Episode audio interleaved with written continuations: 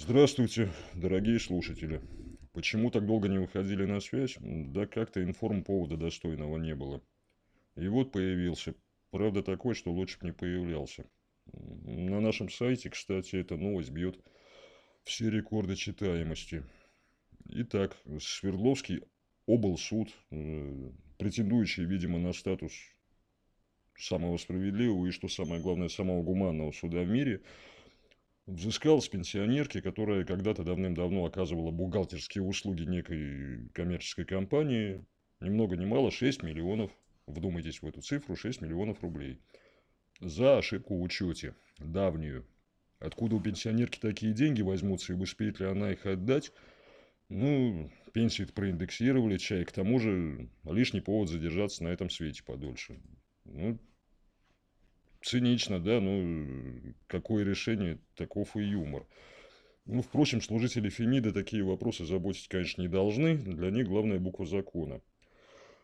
Вообще, эта история началась не вчера, не позавчера, и многим казалось, что она уже благополучно для бухгалтера разрешилась. Но не тут-то было, как в сказках говорят. Вот вкратце расскажу. В далеком 2012 году Свердловская пенсионерка подрабатывала тогда уже пенсионерка, э, подрабатывала оформлением отчетности в одном из местных ООО, которая занималась автоперевозками, а в 2015 оказалась фигурантом уголовного дела об уклонении от уплаты налогов. Что случилось? А дело в том, что благодаря запутанности взаимоотношений компании с властями, э, коммерсантам регулярно задерживали выплаты компенсаций за льготников. Э, бухгалтер проморгала момент, когда компания фактически слетела с ЕНВД. Образовались недоимки, большие. Ну, уголовное дело закрыли, но через какое-то время налоговики обратились в суд уже с гражданским иском о взыскании с пенсионерки ущерба, причиненного преступлением. И тогда речь шла о сумме около 3 миллионов рублей. В порядке субсидиарной ответственности. Директору тоже выкатили. Вот. Дело тогда дошло до Конституционного суда. РФ. Ничего прям совсем уж неконституционного в практике взыскания налогов, не уплаченных юрлицом с лица физического, суд тогда не нашел. А, тогда это в 2017, в конце 2017, но обратил внимание на ряд странных обстоятельств в данном конкретном деле. И решение о взыскании удалось отменить на основании, в первую очередь, двойного налогообложения. Поскольку недоимку налоговики пытались взыскать одновременно из бухгалтера, и с организации. Вот. К тому же в сумму, которую вменили бухгалтеру, каким-то образом забрался еще и штраф, наложенный не на физлицо, а конкретно на компанию. Вот. Кроме того, судьи подчеркнули, что взыскание с бухгалтера вреда, причиненного недоимками, возможно только после ликвидации компании. А ООО наше к тому моменту еще как бы было на плаву. Вот. И вот эта последняя оговорка, она уже тогда давала понять, что продолжение у этой истории еще будет. И первая ласточка не замедлила себя ждать. Уже в январе 2018 появилось письмо Минфина, до краев наполненное решимостью выжить по максимуму из решения КС, и из всех физлиц, и из всех компаний. Вот. И, в общем, беда должна была прийти, причем именно с этой стороны, со стороны госорганов. Но она неожиданно пришла с другой, с тыла, так сказать, подкралась Сделать таки пенсионерку крайне удалось уже в другом судебном деле.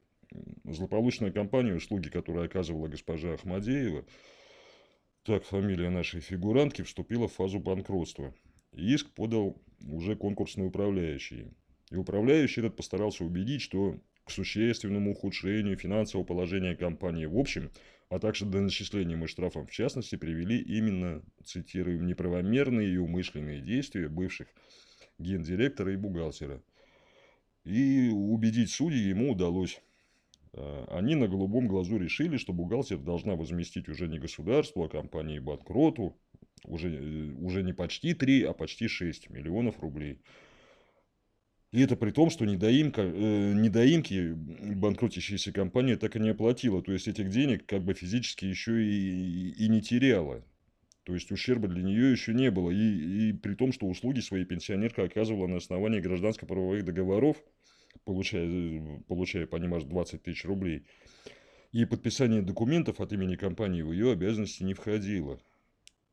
всю бухотчетность, все налоговые декларации подписывал исключительно директор. Но это такие мелочи, что, видимо, на них никто не обратил внимания. Вот. Будем надеяться, что это все-таки не точка, а многоточие, поскольку делу еще есть куда двигаться. А пока делаем выводы. Хотя какие могут быть выводы? Основной вывод еще сто с лишним лет назад дедушка Крылов э, сделал. Ты виноват уж в том, что хочется кому-то кушать. Ну, то есть, практика по взысканию с физических лиц налоговых недоимок организаций, скорее всего, будет расширяться. В результате манипулирования законами, причем не только налоговыми, и жонглирования э, так называемой убыточной статьей Гражданского кодекса номер 1064 налоги организаций все чаще будут превращаться в гражданско-правовой ущерб, якобы причиненный бюджету физическим лицом, и превращаться с нарастающей легкостью. И тогда не только должность бухгалтера станет опасна и трудна, а на месте госпожи Ахмадеевой скоро сможет, видимо, оказаться вообще любой сотрудник любой компании. В смысле, а почему не привлечь к субсидиарке ну, менеджера по продажам, который продал что-то не то, кому-то не тому, кому надо, в результате чего там компания недовыполнила план по налогов. Ну или уборщицу, которая выбросила листок бумаги, а он оказался требованием из налоговой. А еще лучше вот сисадминов, на них вообще всех собак можно навешать. Я, кстати, подозреваю, что и всегдашняя моя соведущая и коллега Виктория доверила мне сегодня отдуваться одному, а сама предпочла сидеться в стороне именно благодаря пикантности темы. А то мало ли что. На всякий случай подчеркну, я не фаталист, не поклонник постмодернизма и всяких хорроров, не любитель сгущать краски и вроде бы пока еще с головой дружу, тьфу -тьфу. И все равно что-то подсказывает мне, что рано или поздно так или примерно так будет. А в качестве рекомендаций, ну, опять же, ну, что тут можно рекомендовать? Будьте бдительны, не расслабляйтесь. Берегите себя и почаще, почаще заглядывайте в бираторы. В частности, в биратор к вам пришла проверка и в биратор, если на бизнес завели дело. Вот, до новых встреч. С вами был главный редактор журнала «Практическая бухгалтерия» Владимир Хлориков. До свидания.